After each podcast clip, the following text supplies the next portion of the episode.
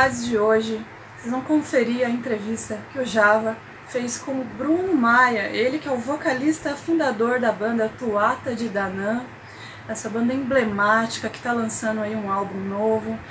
E nessa entrevista vocês vão conferir coisas sobre carreira, sobre pandemia, é, novidades, várias curiosidades. E também já aproveito para falar para vocês seguirem os nossos canais aí nas redes sociais.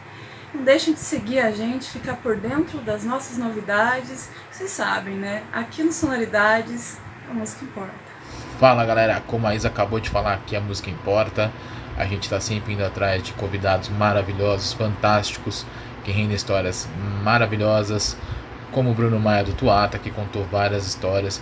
Inclusive você vai descobrir algumas coisas sobre o novo disco, em, em nome Alien, que é sobre a Irlanda. Também ele fala um pouquinho do Tingara Tingaradum, nunca sei falar o nome do disco, mas enfim. E também fala um pouquinho do Trova de Danu, uh, entre outras curiosidades bacanas. Lembrando que esse episódio vai estar disponível no podcast já na semana que vem. Então fique esperto, como a Isa falou, aqui no Sonoridades a música importa e dá uma olhada na entrevista. Bom, Bruno, muito obrigado por estar aqui no Sonoridades. Baita honra te ter aqui para falar do Tuata, uma banda que a gente gosta, que a gente conhece bastante, que a gente curte pra caramba. Ué, que massa. Eu que agradeço, valeu o espaço aí, uma honra também estar tá, tá participando aqui, cara. E eu já vou começar com a pergunta mais básica dessa época, mas que é importante. Como é que vocês estão fazendo nessa pandemia, cara? Ah, estamos ficando dentro de casa. Mas é. Cara, pois é, né? Tirando essa. Forando essas prosas ruins, cara, de brincadeira, mas tá difícil para todo mundo, né? Nossa. Para todos os setores, para todas as pessoas, né? É, mesmo para os negacionistas tem sido difícil, eu acho. É, o mundo inteiro, né, cara? Para a gente, da, na parte musical, véio, falando disso, né? Foi bem, é bem complicado, porque todos os shows caíram, não tem como fazer show. É, então, isso aí na, na, parte financeira, isso é bem complicado. E além da parte financeira, que é um negócio que movimenta a gente até como sujeito, né, é negócio de tocar, de vivenciar música, isso aí, o negócio faz muita falta. Só que, cara, isso aí somado ao tanto de problema que já está tendo, né, cara, que aí é filho que não vai estudar, essa fica numa angústia para todo mundo, os filhos têm que ficar em casa, e povo morrendo, parente que morre, é amigo que morre, é gente nova, gente velha, é gente desesperando agora, não tendo leito, não tendo de lugar. Tem tanta coisa trágica acontecendo por aí que eu tento até olhar com mais, com mais como é que fala, é, aceitação, tudo, saca? Mas é, é um tempo difícil, complicado, mas eu espero que em breve passe, né? Tomara que. Tem umas vacinas chegando aí, Tomara que tenha seringa para a galera, vamos ver o que, que dá. Tomara. E, e, uma coisa interessante que aconteceu nessa pandemia é que vários fãs, né, que não conheciam o Tuata se tornaram fãs, foram atrás e vocês estão com um disco novo agora, né? Queria que você contasse um pouquinho do disco, dessa aproximação de novos fãs. E o nome é bem legal, né? Que vou, eu não sei pronunciar, mas eu sei que significa em nome da Irlanda, como bom irlandês que eu sou. Não tenho cara, mas sou irlandês. Isso é bom. É a família de lá, então, tipo. É mesmo? É. Meus, meus antepassados são de Belfast. Oh, que legal, cara. Que massa. Padre Brasil, né? Ué, rapaz. Pois é, esse disco, cara.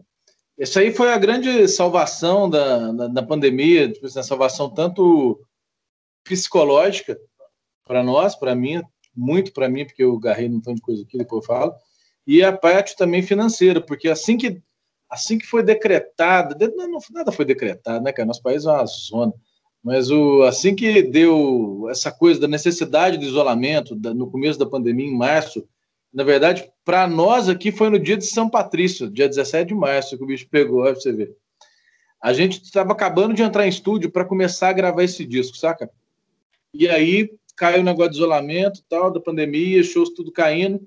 Aí deram a ideia de da gente fazer essa campanha de pré-venda do disco. e que nós ofereceríamos é, alguns planos para a galera poder acompanhar as gravações, tipo vídeo de todo, todo o processo né, da, do, do fazimento do disco. Eles iam ter shows, esses apoiadores teriam shows exclusivos para eles tal, e teriam o CD em casa. E, e foi muito massa que a gente pensou que ia ser um negócio, tipo assim, ó, fez o cadastro, rolou, tal, tal, mas não, acabou que a gente acabou aproximando de muita gente, a gente começou a ter muito feedback. Como a gente não sabe mexer muito nos trem, acabou que tinha um tanto de coisa que furava. Então a gente acabou conhecendo uma galera, e foram muitas pessoas, cara. A adesão foi muito grande, foi, foi mais de 500 e tantos. Tipo assim, pra gente foi muito, saca? De uma galera que entrou nisso aí. E então foi muito legal que a gente pôde aproximar de bastante gente, né? Conhecer muita galera que já nos acompanha há tanto tempo que a gente nem sabia, que nos valoriza, que, que gostam da nossa música. E o simples fato de a gente existir já, já significa tanto para eles esse receber isso, saber dessas coisas, ter contato com o povo, parece que as conversinhas, demagoga, mas não é muito doido. É um negócio que você não sabe, você não lida com isso, não lidava com isso antes. Agora deu uma redimensionada em tudo e foi fantástico, porque a gente viu, isso aí deu uma impulsionada na gente, até no moral, né, para a gente poder agarrar mesmo no trem.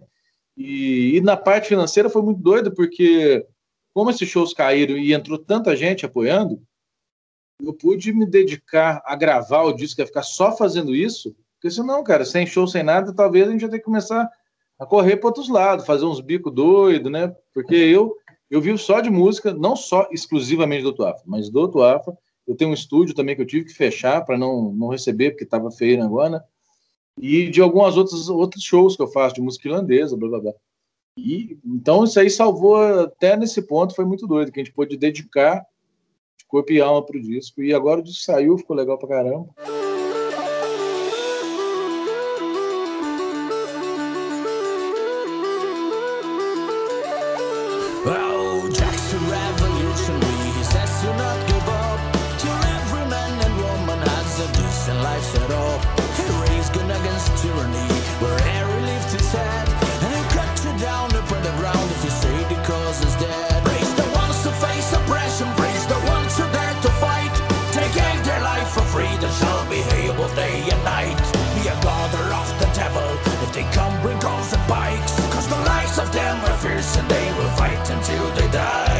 Tá um belo disco, viu? Tem várias várias músicas que assim as pessoas que não conhecem, né? E conhecem mais o Tuata, mas não tem uma noção de como é a música irlandesa, acabam é, se esbaldando, conhecendo, viajando, né? Na proposta sonora que vocês fizeram. O mais legal é como vocês costuraram o disco, né? Vocês foram meio que vocês contaram uma história até chegar King. Meio, é. meio, meio sem querer ali, vocês contaram uma história. Como é que foi assim a, a, produção? Eu sei que foi meio à distância, mas como é que foi selecionar a ordem das músicas? Se foi uma coisa é, inconsciente, se foi consciente? Cara, é, a, em relação à ordem das músicas, não, ela foi não foi pensada em termos líricos, sabe, de temática, sabe? Acabou o disco ele virou, ele tem tirando uma música lá que chama Devil Drink Cider, que é uma drinking song, né, que é uma coisa muito cara, é, regular no, no cancioneiro irlandês, uma drinking song. O resto do disco é quase inteiro é, são abordagens sociais, revolucionárias, né? Tipo, é, são mobilizações, talvez convites a possíveis motins, levantes, o caralho. É, isso, aí, tá, isso, é muito, isso aí é uma coisa muito cara, né? A, a formação histórica e cultural da Irlanda, né? É um país de resistência, de luta, que sofreu colonização por muitos séculos, então isso aí está incrustado naquele povo. E nós também, no Brasil, a gente querendo, nós somos, dependendo da abordagem que você levar, até hoje nós somos uma colônia, se você pensar, mas nós somos uma colônia, né, explorada, né, expropriada por muitos anos. Cara, e, mas aí respondendo a pergunta, não vou ficar falando igual um louco, é, a ordem, a gente pensou mais numa forma de de agradar o quem está ouvindo e tentar deixar o disco é, regular ele não seria. É, é, uma obra regular porque ela, nós não fizemos um disco só de Irish tunes né de, de, de jigs reels e nem só de drinking songs ou só de baladas. A gente pegou um pouquinho de tudo que a gente achava que a gente podia fazer uma versão legal que fizesse que condissesse que tivesse alguma coisa com ela com a banda E, montamos. Aí quando chegou aquelas músicas tudo, a gente falou, nossa, velho, como é que a gente põe ordem nisso aqui? Pô? Tá tudo atrapalhado, né? E aí montamos de uma forma para tentar não cair a, a, pegada, assim, saca? E a King, essa King, ela é uma, uma das autorais, tem duas autorais só no disco. A gente até deixá-la de fora, saca? Justa, não por ser autoral, porque ela era, era muito brasileira, talvez, a letra, e ela distou um pouco do disco, né? Só que depois a gente falou, cara, não, vamos botar, dela precisa agora. Então a gente colocou até de. Ela saiu no disco como bônus track, cara. Então, pô, foi muito massa, ela tinha que entrar e a gente está muito satisfeito. Para quem, vamos supor, para uma pessoa. Para quem já está acostumado com a banda, ouvir esse disco é normal, porque a gente sempre foi de ter uma música acústica aqui que entra, umas coisas que não são tão metal, já do lado de umas que são. Então o pessoal não estranha tanto. Agora, quem, a galera que é que escuta só metal, eles podem gostar, eles podem surpreender, porque não é um disco agressivo, né? Embora tenha heavy metal, tenha peso, tenha as partes pesadas, ele acaba sendo mais palatável, né? É, para ouvir. É, e tem muita parte acústica, muita música tradicional. Acho que tá, dá para dá para velho e para criança, dá, tá, tá tranquilo esse disco.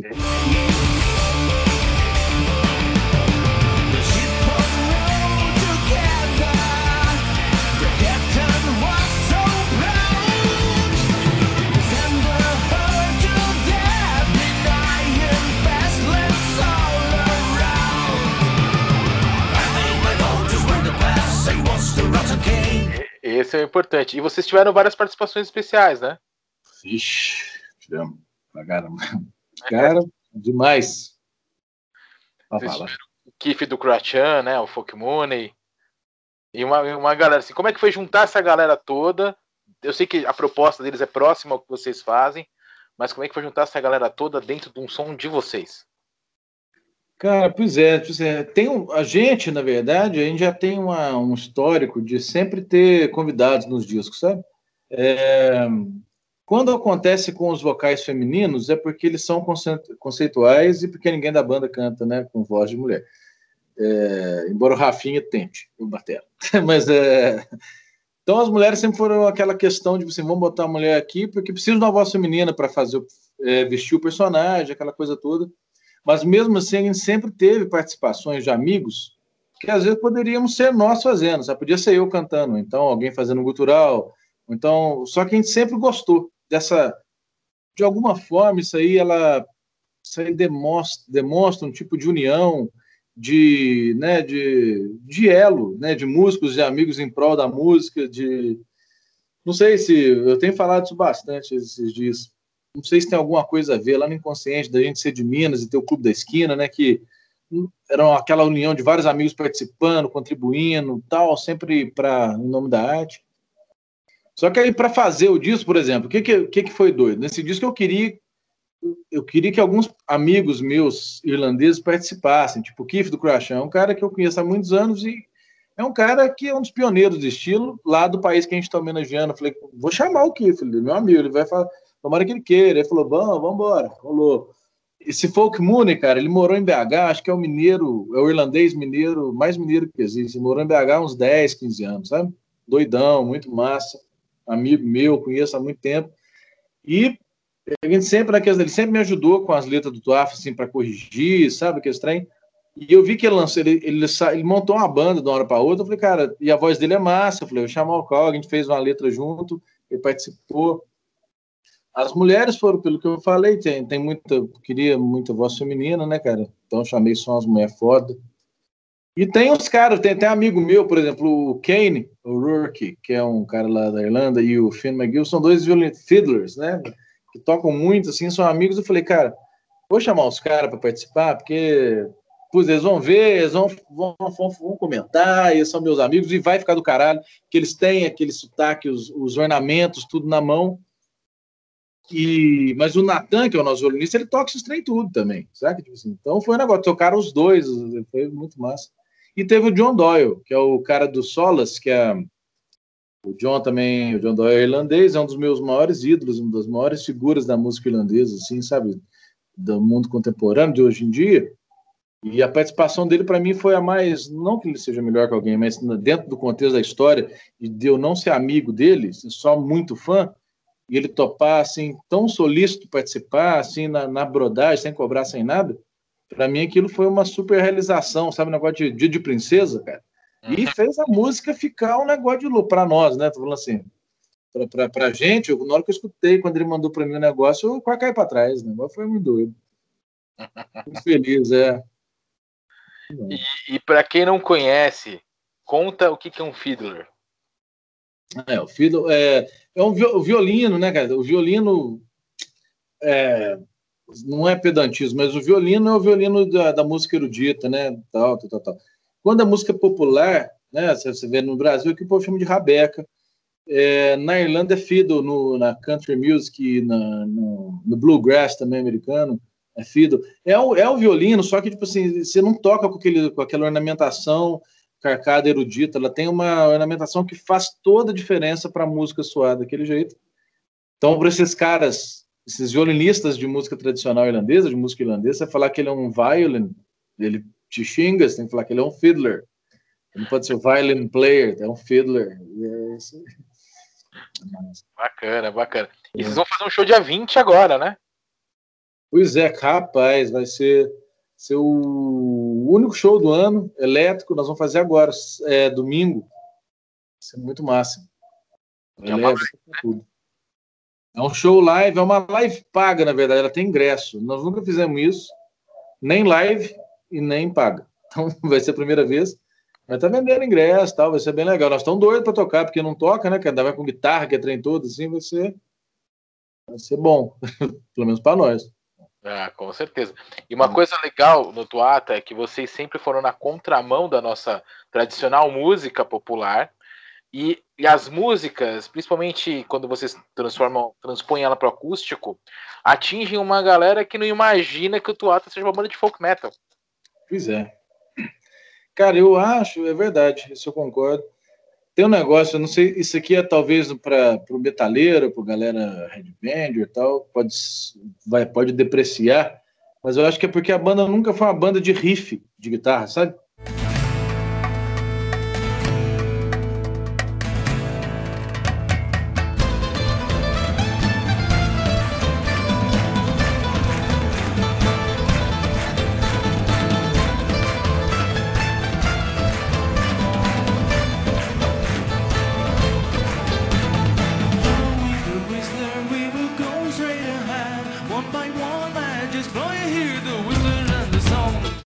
Se você pegar o Tuafa assim, você vai.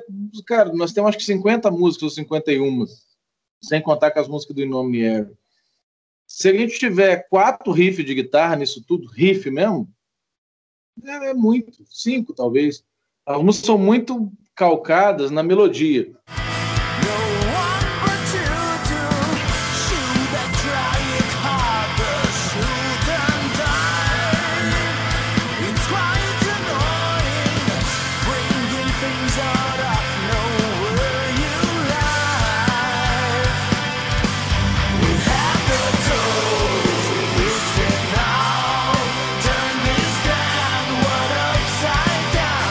Né? Tipo assim, tem um tema, né? Um tema, tem uma frase da música, assim, e depois tem a melodia da voz, aqueles negócios tudo. As músicas elas sempre foram muito baseadas nisso, elas são estruturadas a partir disso. Se fosse uma banda muito bem metal tradicional, que é mais em cima do riff da guitarra, essas músicas acústicas, quase com certeza elas iam ficar ruins. Não é que ia ficar ruins, elas iam perder o vigor, iam ter que fazer umas, umas releituras diferentes, versões sendo que as nossas músicas as nossas músicas, na verdade, a gente pode só passar para o violão e tocar em acorde, que elas são a mesma coisa praticamente, só não tem distorção, né? É, isso é legal. Então, é, acho que é por isso, deve ser. E uma coisa legal é que o disco acústico de vocês, o DVD acústico, ainda está entre os mais repercutidos até hoje. As pessoas Sim. gostam muito, celebram muito. É. Vocês Cara, eles, uma segunda, uma segunda reprensagem? Gravariam outro? Cara, então a gente recebe, depois que a gente fez essa campanha, a gente ficou bem próximo de uma galera aí que acompanha a gente. Então muita gente fica dando, tem várias ideias que o povo vai dando para nós, né? Mas uma que é, vamos dizer assim, é, que sempre, que sempre aparece, que repetidas vezes, é a gente fazer um outro acústico.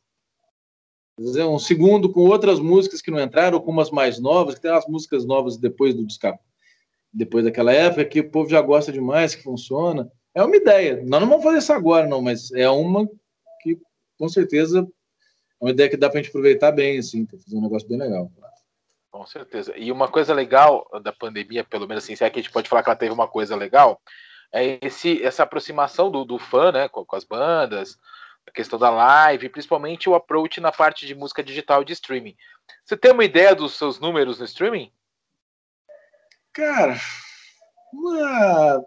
mais ou menos, cara. A gente é meio jacu com os negócios. Eu, eu, eu sei assim, a gente recebe, né? Tem, tem uma coisa que a gente recebe, mas é pouco, mas eu sei que é, tem muita coisa. A gente, quando acaba o ano, assim, o Spotify manda os negócios.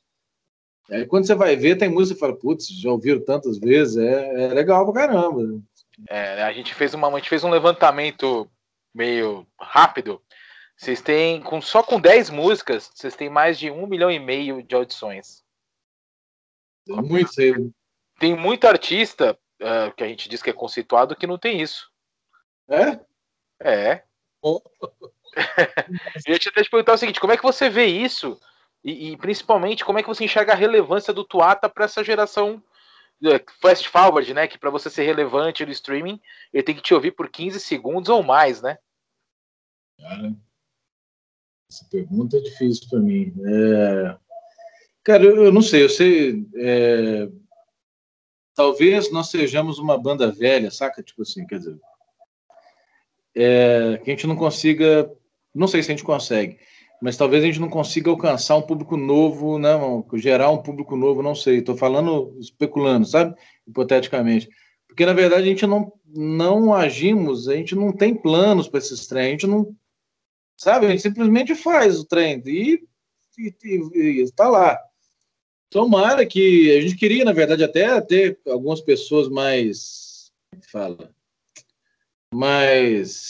mais, escolada nessas coisas de, do mundo virtual, de marketing digital, que para poder tentar fazer a gente aproximar mais disso, conquistar um pessoal novo. Mas é, não sei, cara, não sei como é que isso funciona, na verdade. Não sei nem responder, sabe? De verdade.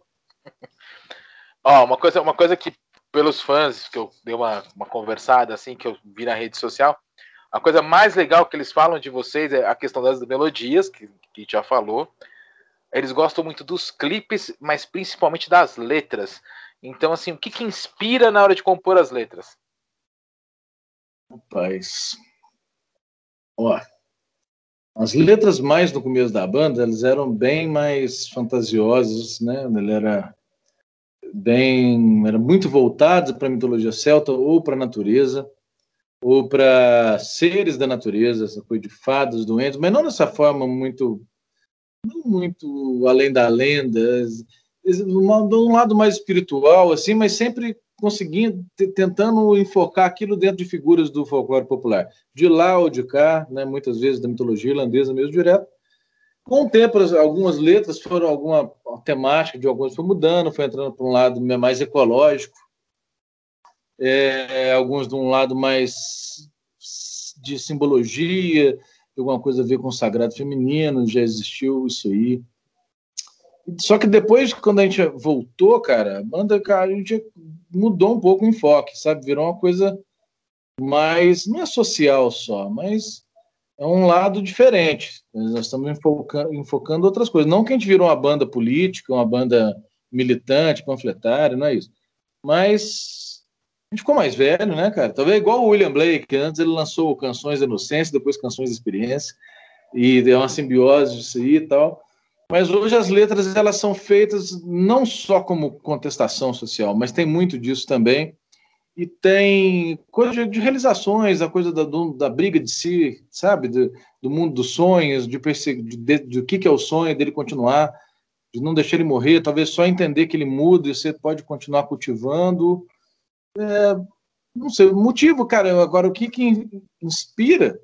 Eu acho que tudo na, na vida, tudo inspira a gente, na verdade. Pode ser uma leitura, um filme, uma coisa também que motiva muito, eu acho, para criar, para compor, é, seja o que for, é o astral que você tem no ambiente, assim, saca? Tipo, por exemplo, é, hoje em dia na banda a gente está tão legal, tá tão bem a formação, a, a, nós, nos, nós, cara, a gente se dá tão bem, então, tipo assim, essas coisas elas acabam motivando você, você sem querer, você está sempre empolgado, sabe? Tipo assim, isso estimula e acaba, vamos supor, eu vou lá, eu fico entusiasmado para fazer isso, alguma coisa, isso acaba contagiando outros membros que também fica, parece que tudo vai, sabe? Aquele negócio meio construtivista, aquele negócio que junta tudo. Eu, eu acredito nisso, esse, esse bem-estar geral nesse meio que a gente está, do meio da banda, acaba impulsionando, essa, é, inspira você criar, e claro, que aí tudo mais que você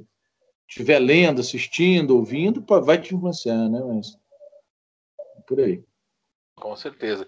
Uma coisa legal sua é que você sempre é, é, você sempre deixa claro o seu, o seu posicionamento, seja ele político, seja ele ecológico, seja musical. Você sempre fez questão de marcar o seu ponto. E isso é legal na música do Tuata, porque a música do Tuata marca o ponto, né?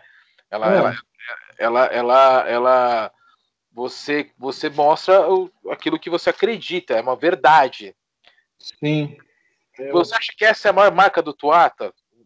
Buscar sempre a verdade no som? Cara, eu acho que sim, né? Eu acho que hoje em dia a gente falar o país está tão dividido, né, cara, por quando negócio de política, putz, tá. Claro, eu, eu estou de um lado, sei que tem várias pessoas de outro, mas de qualquer forma não precisava ser assim, né? Tipo assim, se fosse alguns anos atrás, aí, antes do WhatsApp fazer tudo que ele fez com o país, talvez não estaríamos tão divididos assim, embora pensássemos de forma diferente. É, eu acho que isso aí é. Ou então, não. Aí eu acho que hoje em dia está muito complicado você assumir qualquer coisa, mas a gente assume, a gente não está ofendendo ninguém, né? né? É complicado hoje aqui também no Brasil, porque parece que o heavy metal parece que está ficando uma coisa muito conservadora, cara. Né? Cheio de tabu. Assim, eu lembro quando era moleque, todas as bandas contestava tudo e falava mal de político, seja ele quem for, falava para falava mal de exército, de polícia, de tudo, cara, falava mal de tudo. E todo mundo achava do caralho. Hoje em dia, se você vai falar contra a polícia, você vai falar contra a repressão, né, cara, tipo assim, do poder, vai, os caras vêm te crucificando. Um dia eu tava dando entrevista na minha manhã, né, foi no Instagram, eu acho, comecei a falar um negócio, o rapazinho mandou, vai para Cuba. vai, pro inferno, velho, né, tipo... É complicado, mas a gente, embora não sejamos uma banda política e militante, nós não nos importamos e não temos problema algum de mostrar de que lado que a gente está e que sempre vai ser dos desfavorecidos. Nós vamos sempre tanto estar tá do lado do mais fraco, claro, não sei que seja uma coisa ridícula, mas nós vamos estar tá do lado daquele que é oprimido e sempre tentando louvar e honrar a memória desses que morreram lutando, dos que foram deixados para trás. Sim.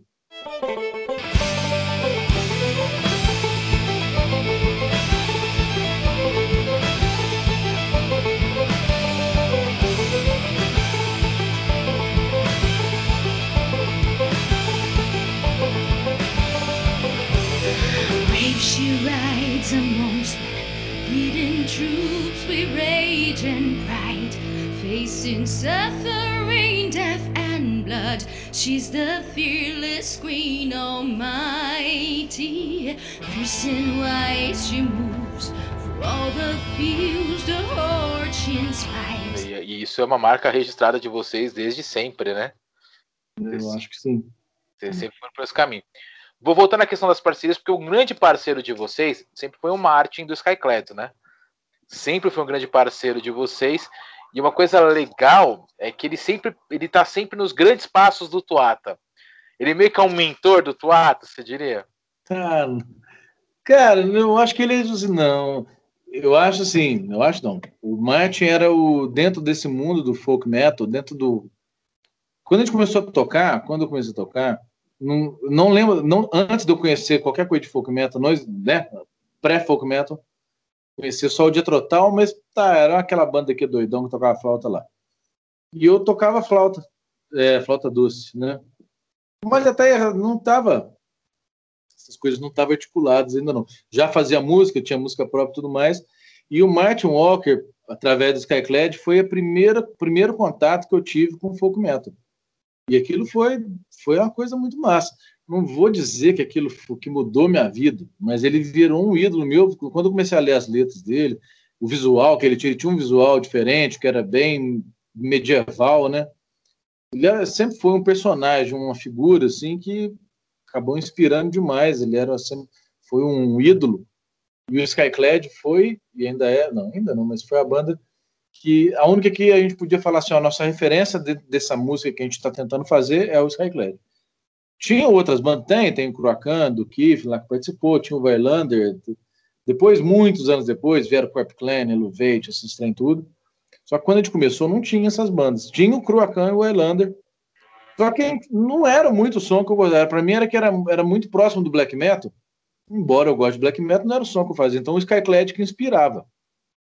Então depois que a gente se aproximou do Martin, que foi por conta dele ter vindo tocar no Rock and Roll, nós ficamos muito amigos, que trem tudo. Cara, foi muito massa, porque ele virou um amigo, velho. Virou, tipo assim, um irmãozão. Tipo assim, ele tem um perfil dentro do Facebook, um deles é, ele botou meu sobrenome, Martin Walker Maia. O cara é muito doido. Tem hora que eu tenho que falar, puta, olha que louco, velho. Que cara que eu pagava um pau, que eu era maior fã, que meu ídolo, agora amiga, amiga esse ponto de vir para casa, ficar um mês e tal. Então ele tá sempre junto, sabe? Tipo assim, mas isso foi depois de 2000. Não, quem é amigo desde 2006. Mas eu curti o som do cara desde 93, 94. E em dois discos ele participou no Down of a New Sun, ele fez três letras e cantou uma música. No Tribes of Witching Souls, ele cantou outra.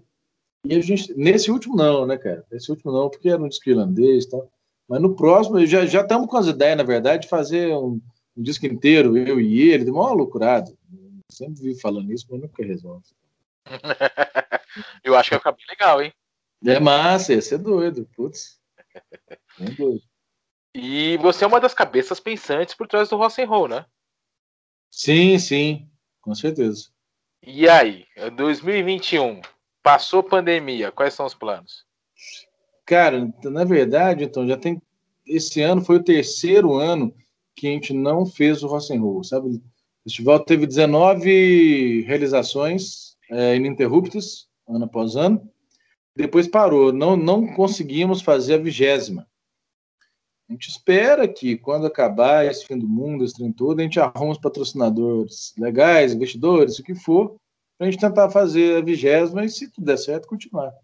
Não tem nenhum plano direto, assim, não. Precisa antes ter. É virou um festival muito grande e muito caro. Para poder votar, precisa de ter muito apoio e tal para pensar em fazer, porque senão o trem é feio. Investidores apoiadores, invistam nesse festival, que esse festival é muito legal. É, pior que é. E tem, alta, e tem altas histórias que já me contaram, que só acontece no rock and roll. Ixi, velho. Nossa, imagina, o negócio é no interior de Minas Gerais, do lado de um rio, um lugar que só tem peão, escondido, ah, no frio, é animal. Só lá. e uh, tem, você já tem vários, né, enfim, vocês têm muitos discos desde 98, como Tuata, tem uma demo antes como Pentagon. Acho que eu falei certo no nome, né? Pendragon? Pendragon. Eu falei Pendragon, mas é Pendragon, né? Mas tem um disco que todo mundo considera clássico de vocês, que é o Tingaralatingadum. Que todo mundo que é fã de Tuata, até o que não é fã de Tuata, considera um clássico. Você considera esse disco um clássico? Cara, eu assim, eu por estar muito estar dentro do disco assim, eu tenho muitas ressalvas, sabe?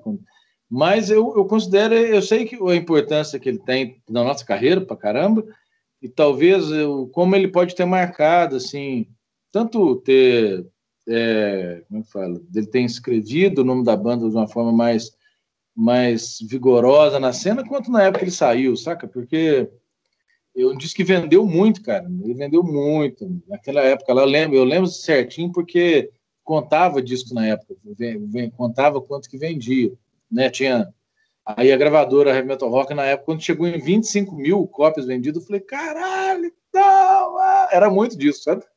Claro que, tipo assim, era uma época que se vendia muito disco. Tipo assim, o Angra vendia 50 mil, a gente chegou na metade, 25 mil, tipo assim, era.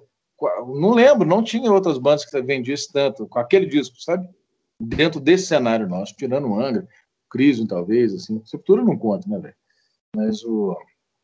Esse disco foi muito louco, porque desde, desde quando a gente chegou no estúdio para gravar, porque o primeiro disco nosso ele foi muito cangaço. Foi, o esquema chegou, rec, play lá, passa a pé que vai, né? E foi legal. E esse não, a gente chegou com uma estrutura melhor, no estúdio mais legal, tinha um produtor. Só que a gente era muito caipira, sacou? A gente era muito peão de, do, do, da, do, da roça. E a gente nunca tinha tocado com metrônomo, não tinha. Cara, foi foda, foi trevas, trevas, trevas. Mas tem músicas que são, que já, tipo assim, vamos dizer, já se eternizaram para muita gente, para nós também, que, marcou uma época muito massa, tocamos pra caramba, fizemos muita amizade, começamos a viajar muito. Então, e ano que vem ele faz 20 anos, aí nós vamos fazer alguma coisa, vai ser bem massa. 20 anos desse disco, você, obviamente que você falou que você é, tem, né, vocês têm umas ressalvas com ele. Vocês regravariam esse disco inteiro? Ou vocês fariam alguma coisa diferente? Como é que vocês imaginam?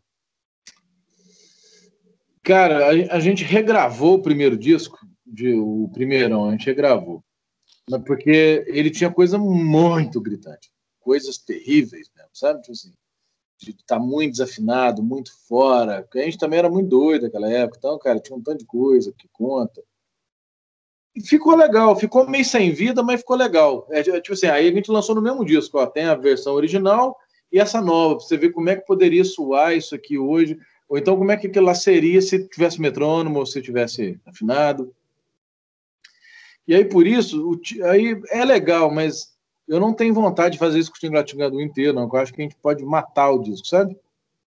Mas tem coisa que, tem umas duas, tem coisa desafinada ali também, tem coisa fora do metrônomo, que vai sempre me incomodar.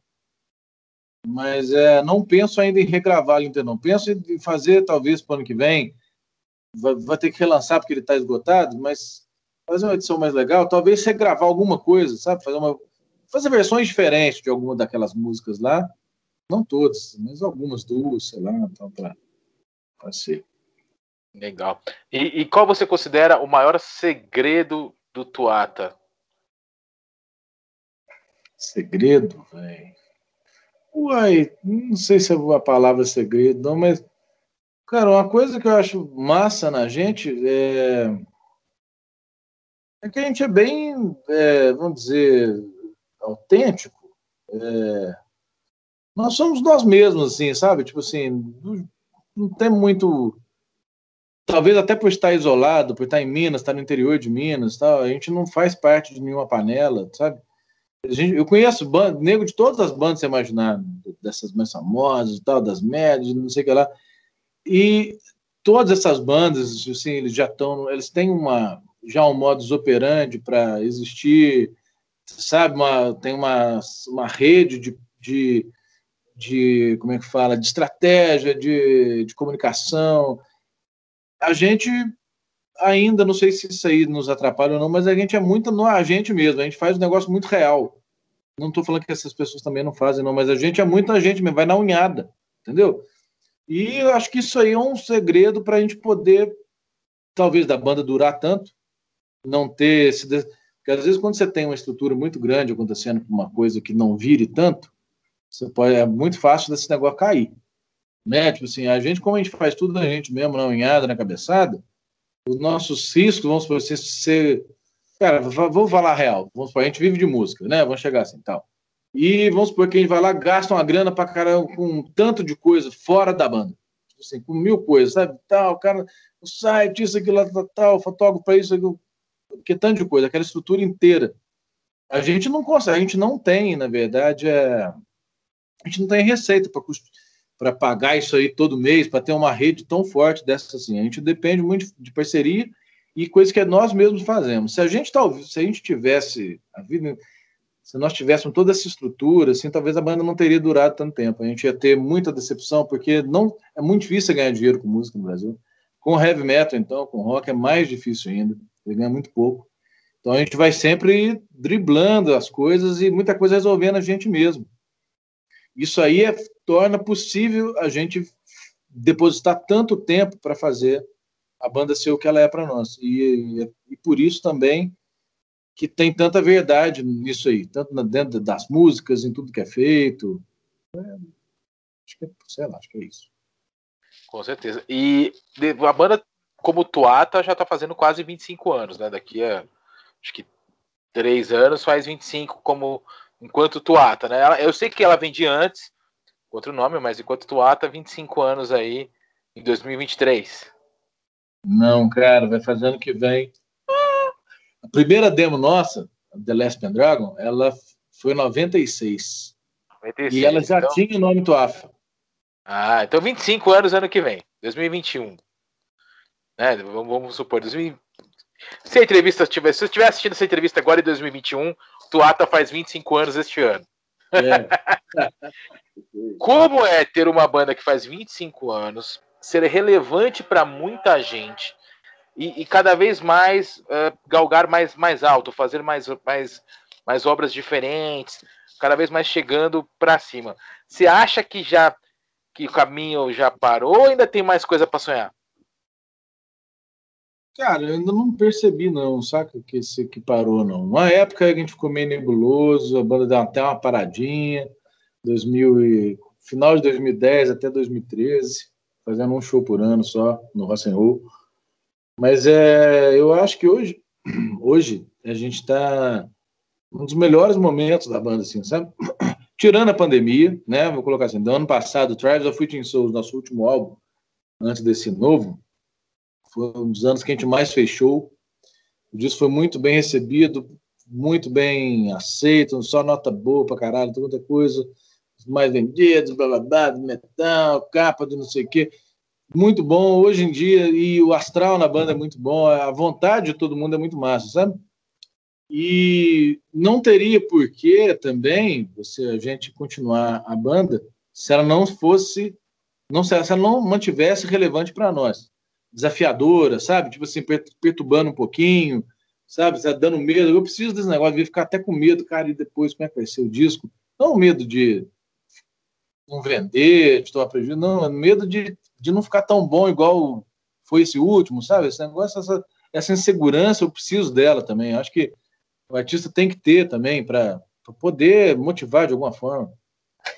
Mas eu acho que a gente tem muita coisa ainda para fazer pelo entusiasmo que a gente está e pelas ideias que nós já estamos mostrando aqui para o próximo disco, assim, acho que vai ser muito fera. E acho que a onda é essa, é mexer com verdade. Tipo assim, a gente teve uma sorte, assim, uma sorte, sim, agora colocando assim, a gente tem vivido já há alguns anos né, uma revolução comportamental na forma de como é, o acesso à música, à indústria musical, a forma como que as carreiras são mantidas e como é que tudo acontece. E a gente deu uma sorte da banda ter começado bem antes disso e a gente já tem uma base de seguidores, de admiradores que gostam da gente. Se a gente começasse hoje, do nada, aqui na Varginha, onde a gente mora, na dureza que a gente é, do jeito tudo, não durava dois discos, entendeu? Tipo assim, a gente deu sorte de ter começado antes e ter essa galera, e agora a gente tá só, pode, podemos só crescer. E isso, isso ajuda muito, porque aí a gente, a gente já tem uma, uma base que sempre está nos apoiando, tivemos a confirmação disso agora nessa campanha.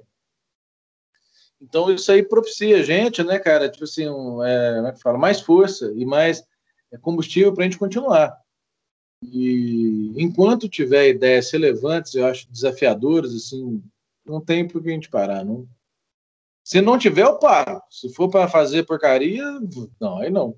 Porque eu tenho orgulho demais já do que foi feito, sacou? Tipo assim, se for para fazer um negócio para melar, falar assim, putz, aí não. Não pode melar para mim, porque dizendo assim, se me convencer, se eu me convencer que aquela música que eu fiz está boa, é digna de eu fazer um disco do Tuaf, não sei o que lá, eu faço. Foda-se se o povo não gostar, né? Mas eu não, não teria coragem, não é coragem, eu não teria um despeito, talvez, de fazer isso por fazer. Lançar um trem qualquer, sabe, aquela coisa em série, só para continuar. É, não teria, porque seria melhor pegar aí para fazer outra coisa. Eu tenho outra formação, eu ia trabalhar nisso aí, entendeu?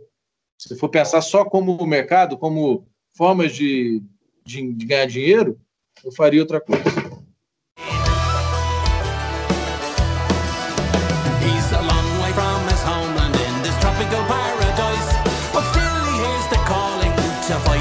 What is right.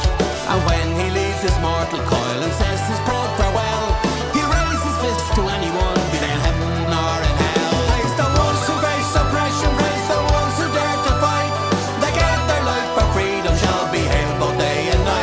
Quais são os parceiros que você acha que rolariam com, com Tuata, mas fora da, da área de atuação do Tuata, fora do metal, fora do folk? Você gostaria de trazer para fazer uma parceria? Caramba, essas perguntas sempre quebram minha perna, cara. Tá, fora, fora desses treinos, né, tem que você fala tipo do pop, do erudito, essas coisas. Aonde você quiser. Cara, um cara que eu gosto pra caramba aí. Não sei se é rock. O Dave Matthews é rock? Você? Heavy Matthews é pop, pop rock. Ah, pode? Pode. Dave Matthews seria um cara que eu gosto pra caramba. Sting, pode? Paul McCartney, esses caras? não? Então, esses caras. Ah, cara, então eu ia colocar assim, ó, os caras que eu mais curto, assim, ó, meus cinco principais super picas é o Paul McCartney, o John Lennon já morreu, né? O Roger Hodgson do, do Supertramp, o Sting, o Jeff Lynne do Electric Light Orchestra, deixa eu ver mais um. Cara, e o Dave Matthews, que eu, desses contemporâneos, assim, eu acho fabuloso o que a, que a banda faz, sabe? Acho que ia ser muito doido. Eu, eu acho que se você sugerir para um deles, um deles topa, hein? Ah, podia. Ah, Ia ser bom, ia ser da hora. Então, Ia ser bacana. Bom, eu vou te fazer as nossas últimas três perguntas. Três delas são muito pegadinhas. A gente tem pegadinha nas sonoridades. Sei que ninguém te contou que tinha pergunta pegadinha, né? Não. Não é brincadeira. A gente faz essa piada, mas é brincadeira. Qual você considera que tenha sido o maior acerto do Tuata nesses 25 anos de carreira? Acerto, cara.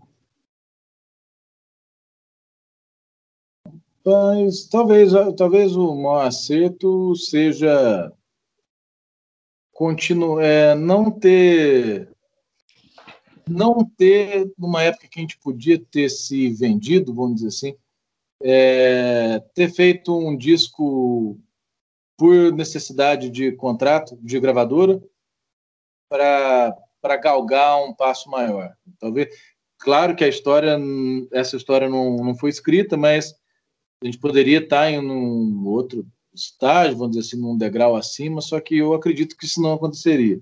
Então, acho que o, o maior acerto foi, naquela época, de alguma forma, a gente não ter cedido. Eu acho que isso foi legal. Bacana. E já que você falou que de não fazer concessão, o que você não faria concessão sobre o som do Tuata? O que você não mudaria de jeito nenhum?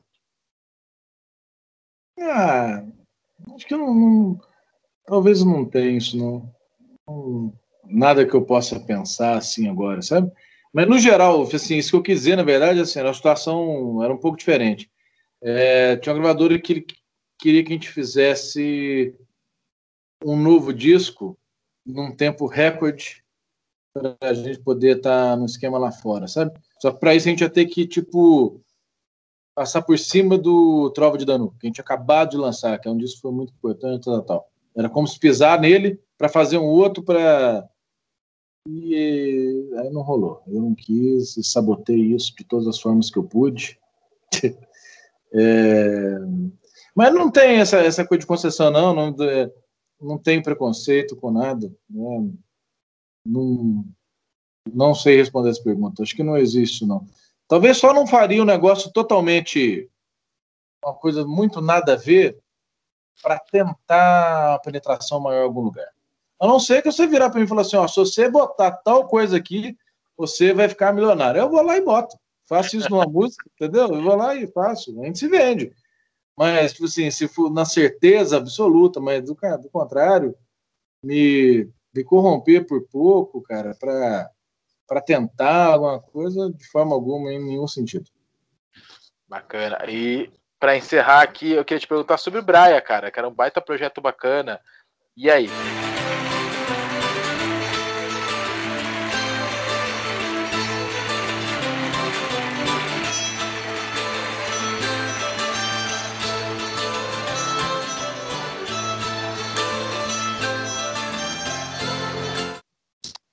Rapaz, agora você vê, eu tô. Eu acho que essa semana, se tudo der certo, eu vou lançar uma campanha tipo, é tipo é, um crowdfunding para eu terminar um disco do Brian.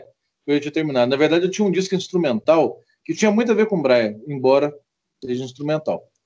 É, porque tem muita coisa do diálogo da música brasileira com irlandesa, sabe? Isso. Por ser instrumental, então ela tem muita coisa. Pega muitos ritmos brasileiros, né? Pega muito baião, moda de viola, ijexá, samba, com instrumentação irlandesa. Tem muita Get Foley, fiddle, banjo, as flautas irlandesas. E tô para se tudo der certo, é que eu tô tendo um problema de internet com o rapaz aí que tá mexendo no negócio.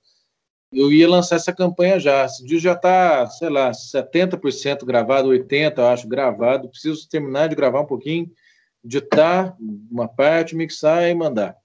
Então, espero poder fazer isso logo Tomara que eu consiga. Tá, tá bem doido esse disco. Com certeza, eu imagino. Brunão, muitíssimo obrigado pelo tempo, pelo prazer de tê-lo aqui no Sonoridades. Há muito tempo eu queria falar contigo, fora meu TCC, então prazer inenarrável tê-lo aqui. Muitíssimo obrigado, viu? Eu que agradeço, Maurício. Valeu mesmo. Foi, foi muito massa, teve bom a conversa. Obrigadão no espaço aí. E quando estiver em Sampa, avisa nós que nós vai lá. Pô, é bom também. Tomara que cabe logo esse treino, vai lá tomar um pint de Guinness lá no, no boteco irlandês seu. Com certeza, com certeza. Obrigadão, hein? É nóis, valeu.